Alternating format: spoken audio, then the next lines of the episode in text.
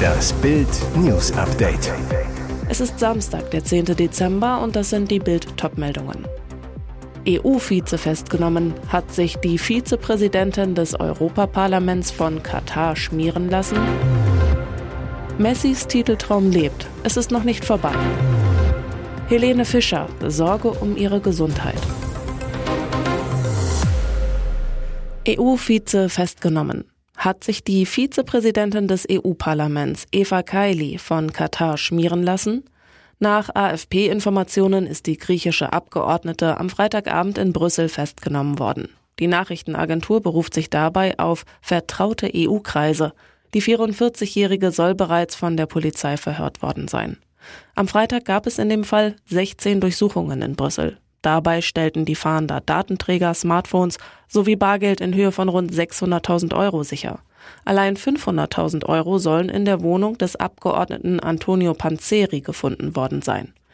Neben Eva Kaili wurden vier weitere Personen festgenommen, wie die Brüsseler Staatsanwaltschaft mitteilte. Eine der Personen soll ein parlamentarischer Mitarbeiter der sozialdemokratischen Fraktion im Europaparlament sein, er gilt als Lebensgefährte von der verhafteten Vizepräsidentin. Bei den Ermittlungen geht es laut Staatsanwaltschaft um eine mutmaßliche kriminelle Organisation sowie Vorwürfe der bandenmäßigen Korruption und Geldwäsche. Messis Titel Traum lebt. Es ist noch nicht vorbei. Lionel Messi darf weiter vom WM-Titel mit Argentinien träumen. Um 0 Uhr 56 Ortszeit trifft Lautaro Martinez zum Sieg. 6 zu 5 nach Elfmeterschießen im Viertelfinale gegen Holland. Messi-Wahnsinn.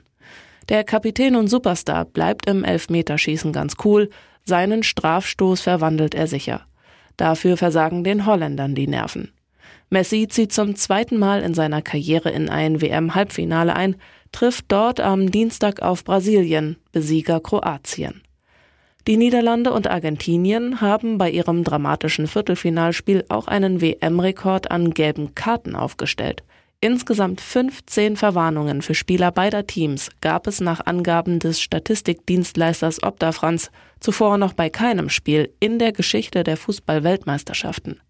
Der Niederländer Weghorst sah seine gelbe Karte am Freitagabend sogar, als er noch auf der Ersatzbank saß. Messis Titeltraum lebt. Helene Fischer, Sorge um ihre Gesundheit, Riesentour und Riesenstress. Popstar Helene Fischer probt gerade in Montreal die Bühnenshow für ihre anstehende Tournee. Ein Teil des Programms aufwendige Akrobatik. Und nun enthüllt Helene, 2019 stand sie wegen ihrer Popkarriere vor einem Burnout. Ich war wahrscheinlich kurz davor, so Helene im Schweizer TV. Sie habe sich ein bisschen leer gefühlt. Man merkt gar nicht mehr, dass man in einem Tunnel ist. Passiert das jetzt wieder? Helenes Rauschtour ist nun eine Mammuttournee, soll alle bisherigen übertrumpfen. 69 Konzerte in 14 Städten in der Zeit von März bis Oktober. 18 Monate Vorbereitung, intensives Training und Proben. Volles Programm. Dazu, Helene ist frisch gebackene Mutter, hat mit Partner Thomas Seitel Tochter Nala. Gefahr erkannt, Gefahr gebannt. Die Krisenbeichte deutet darauf hin. Gleichzeitig sagt die Perfektionistin über sich, ein großer Teil von mir hat sich gar nicht verändert. 2019 schaffte es Helene nicht in den Burnout zu rutschen, sie habe noch die Kurve gekriegt. In der anschließenden Corona-Pandemie fielen die Konzerte aus. iPhone-Konzern rüstet auf. FBI zutiefst besorgt über neue Apple-Technik. Apple erhöht die Sicherheitsvorkehrungen drastisch. Der Tech-Konzern wird in seinem Cloud-Speichersystem künftig weltweit vollständig verschlüsselte Backups von Fotos, Chatverläufen und den meisten anderen sensiblen Nutzerdaten ermöglichen. Die Ende-zu-Ende-Verschlüsselung schützt die Daten besser vor einem Zugriff durch Hacker und Spione. Allerdings werden sie dann auch für Strafermittler unerreichbar. Deshalb schlägt das FBI Alarm. Gegenüber der Washington Post sagte ein Sprecher der US-Bundespolizei, das behindert unsere Fähigkeit, das amerikanische Volk vor kriminellen Handlungen zu schützen, die von Cyberangriffen und Gewalt gegen Kinder bis hin zu Drogenhandel, organisiertem Verbrechen und Terrorismus reichen. Der FBI-Sprecher fügte hinzu, die Behörde sei wegen der neuen Apple-Verschlüsselung zutiefst besorgt. Apple versucht sich seit vielen Jahren als Anbieter zu positionieren, der mehr für den Schutz der Privatsphäre seiner Kunden unternimmt als die Konkurrenz. Für Brasilien hat es sich im WM-Viertelfinale ausgetanzt und das könnte auch das Ende eines Superstars bedeuten. Neymar denkt an Abschied aus der Nationalmannschaft. Es ist sehr früh, um darüber zu sprechen. Ich schließe die Tür zur Nationalmannschaft nicht, aber ich garantiere auch nicht zu 100 Prozent, dass ich zurückkehren werde, so der enttäuschte Profi. Und weiter, ich werde analysieren und ein bisschen darüber nachdenken müssen über alles, was gut für mich ist, was gut für die Mannschaft ist. Neymar ist nach der Pleite gegen Kroatien, 3 zu 5 nach Elfmeterschießen, reglos am Mittelkreis zusammengesackt und vergoss Tränen um seinen großen Titeltraum, der nun erneut geplatzt ist. Schon vor dem Turnier hatte der PSG-Angreifer gesagt, dass das vermutlich seine letzte WM sein wird. Nun könnte es sogar sein letztes Spiel für Brasilien überhaupt gewesen sein. Und jetzt weitere wichtige Meldungen des Tages vom Bild Newsdesk. Jetzt greift auch die Stadt München gegen Klimakleber durch und verbietet vier Wochen lang alle Proteste. Jetzt können alle Münchner und Stadtbesucher ohne nervige Straßenblockaden die Weihnachtszeit begehen und unbeschwert den Jahreswechsel feiern. Denn das Verbot gilt ab Samstag und soll vier Wochen bis zum 8. Januar bestehen bleiben. Die überraschende Knallhartmaßnahme wurde per Allgemeinverfügung zur präventiven Gefahrenabwehr verhängt. Das Klebeverbot gilt laut Presseamt der Stadt München für sämtliche Versammlungen, bei denen sich Teilnehmer fest mit der Fahrbahn oder in anderer Weise fest verbinden, sofern die versammlungsrechtliche Anzeigepflicht nicht eingehalten ist und erstrecke sich auf alle Straßen, die für Rettungseinsätze und Gefahrenabwehrmaßnahmen besonders kritisch sind, sowie alle Bereiche der Bundesautobahn inklusive Autobahnschilderbrücken hieß es.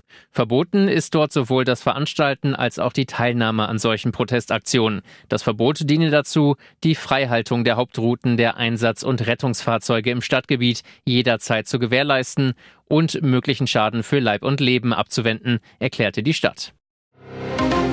Der absolute Horror für jede Mutter, sein eigenes Kind beerdigen müssen. Tina Turner muss dies jetzt sogar zum zweiten Mal durchmachen. 2018 beging ihr Sohn Craig Turner im Alter von 59 Jahren Selbstmord. Jetzt ist auch ihr zweiter Sohn Ronnie Turner mit nur 62 Jahren gestorben. Laut französischen Medien soll Ronnie aufgrund einer Alzheimer-Erkrankung bis zuletzt intensive Pflege benötigt haben. Seine Frau Erfeder, die ebenfalls Sängerin ist, kümmerte sich um ihn.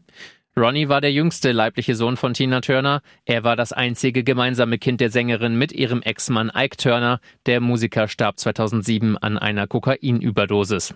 Das ist so eine Tragödie mit dir und deinem Vater und deinem Bruder Craig, schrieb Ronnies Ehefrau Erfeder weiter auf Social Media. Jetzt seid ihr wieder vereint. Ruhe in Frieden. Das ist so unfair. Tina Turner selbst hat sich zu dem Todesfall noch nicht geäußert.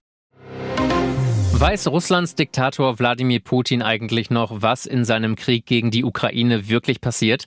Der russische Politikwissenschaftler und Kreml-Kritiker Dmitri Oreschkin meldet genau daran große Zweifel an. Ich bin mir nicht sicher, dass Putin vollständig und angemessen über die Lage auf dem Schlachtfeld informiert wird, sagt Oreschkin in der YouTube-Sendung Popular Politics. Denn in Russland sei alles von der Meinung und Entscheidung Putins abhängig. Deshalb sei die größte Sorge jedes Untergebenen, das Vertrauen des Chefs nicht zu verlieren. Dem Kreml-Chef werde nur das berichtet, was er hören will. Putin ist von schlechten Nachrichten isoliert. Gleichzeitig wird der Kreml-Diktator im Staatsfernsehen und in den Zeitungen nie mit schlechten Neuigkeiten in Verbindung gebracht. Das Ziel der Propagandisten, sie wollen Wladimir Putin mit einer Mauer aus guten Nachrichten schützen, damit niemand seine Macht in Frage stellt. Das Problem ist, dass dieses wundervolle Bild zu zerfallen beginnt, analysiert Oreschkin. Denn die russische Armee kassierte in der Ukraine eine Niederlage nach der anderen, erst in Kharkiv und dann auch noch in Cherson. Seit 20 Jahren träumt Brasilien vom sechsten WM-Titel und muss weiter träumen.